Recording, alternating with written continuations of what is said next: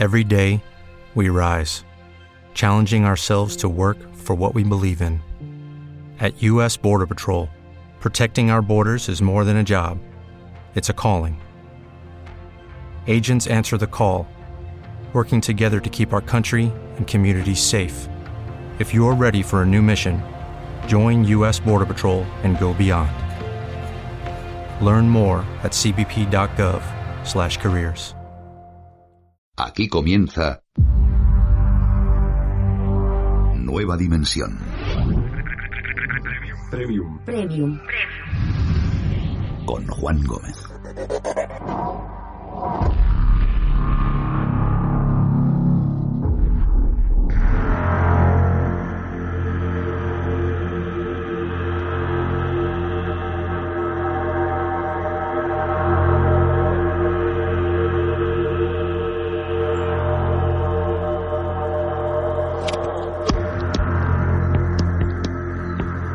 Buenas noches. Bienvenidos a Nueva Dimensión Premium. Muchas veces, vosotros lo sabéis amigos, hemos oído hablar de exorcismos, de historias de personas que supuestamente habrían sido poseídas por algún tipo de demonio o espíritu maligno. Quizá por la clara cercanía religiosa, los exorcismos los tenemos más asociados a la Iglesia Católica. Además, yo creo que esto es casi inevitable.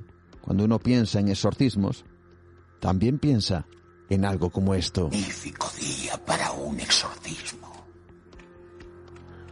¿Te gustaría? Con locura. Pero no te haría salir del cuerpo de Riga. Serviría para unirnos. ¿A ti y a Riga? A ti con nosotros.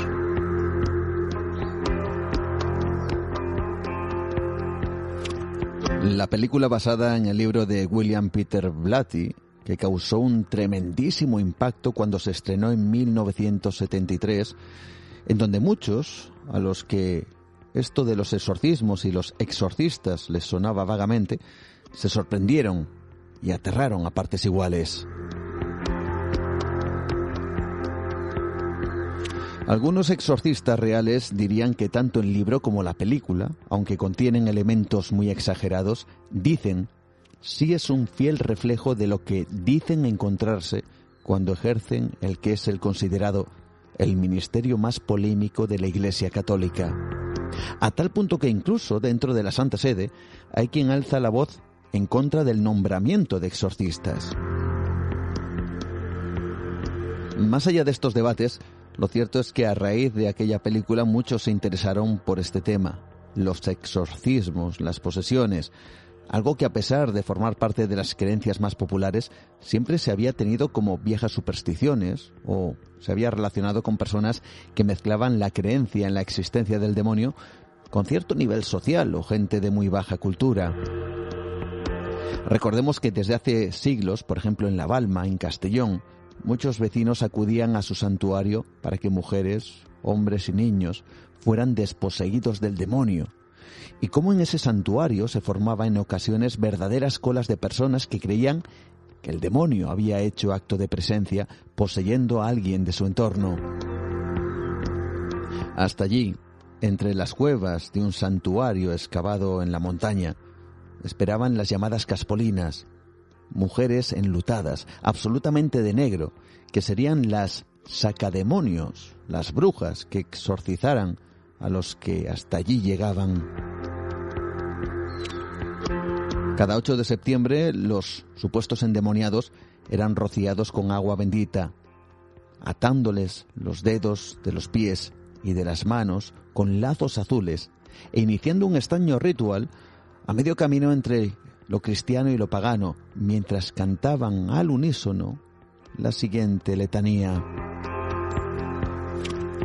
Que le salgan por los dedos de los pies, que le salgan por los dedos de las manos, porque si le sale por la boca, ojos y oído, se quedarán mudos, ciegos y sordos.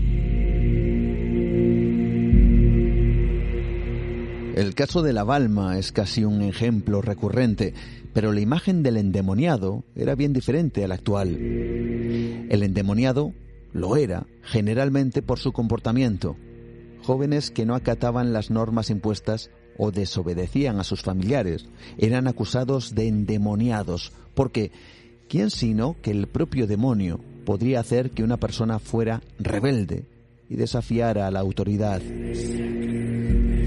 También mujeres que rechazaban cierta forma de vida o incluso bebés que, por su constante llanto o por ser demasiado inquietos, ya se consideraban que eran poseídos. También sabemos que ciertas enfermedades fueron interpretadas como una auténtica posesión. Sin embargo, de repente todo este concepto cambió. Desde aquella película, desde aquel libro, ya no se hablaba de endemoniados solo porque tuvieran un comportamiento determinado. El supuesto demonio ya no solo afectaba a personas altamente supersticiosas o ignorantes. El poseído podía ser cualquiera, sin importar la condición cultural o el estrato social, y yo creo, amigos, que esto provocó un pánico añadido. Nadie estaba libre. Además, la imagen de la posesión moderna incluía terroríficos sucesos paranormales, movimientos de objetos, agresiones invisibles, levitaciones y un largo etcétera. Se comenzó a investigar y como si se tratara de la evolución de una antigua creencia, comenzaron a aparecer o a conocerse diferentes casos. El primero de ellos, en el que se basó el escritor William Peter Blatty para crear El Exorcista. Cuando se supo que había sido una historia real, que algo así podía suceder de verdad, más allá de las supersticiones, sino como algo factible y que había sido documentado al respecto, el mundo del exorcismo o las posesiones pasaron a otro plano.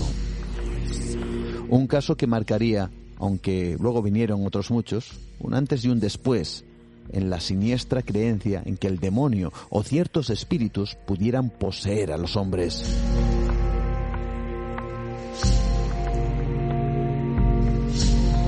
En el 3210 de Battle Hill Road, en Maryland, en Estados Unidos, ahora hay un parque infantil.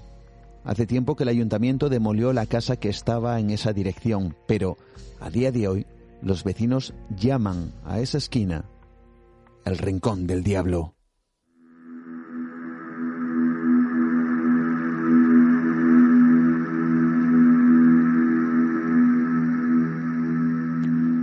14 de enero de 1940. ¿Te está gustando este episodio? Hazte fan desde el botón Apoyar del podcast de Nivos. Elige tu aportación y podrás escuchar este y el resto de sus episodios extra. Además, ayudarás a su productor a seguir creando contenido con la misma pasión y dedicación.